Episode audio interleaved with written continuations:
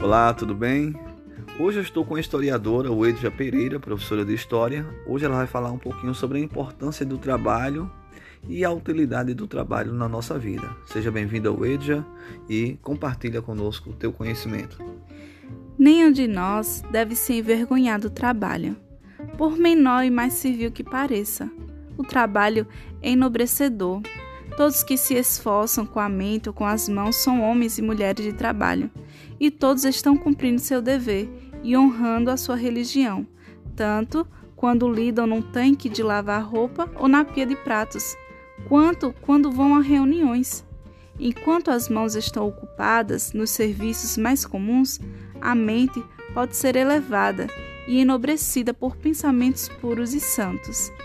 Esse escrito está em Orientação da Criança, escrito por Ellen White. É muito importante o nosso trabalho, por mais simples que sejam, ou por mais importante que sejam, né, na nossa mente, mas todo trabalho é enobrecedor. Então, não se importe com que você trabalha. O importante é que você se dê o máximo, se dê o melhor nele e se sinta bem, porque é, a nossa mente é elevada quando nós trabalhamos, quando as nossas mãos estão ocupadas. Nossos pensamentos são pensamentos puros e santos. Então, é uma dica. Aproveite seu trabalho e faça o melhor possível.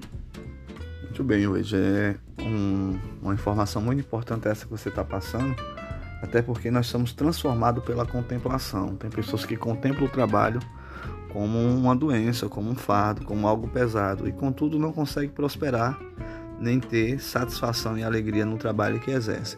Que Deus abençoe todos vocês e que essa meditação possa ser refletida e assim nós venhamos amadurecer. Bom dia.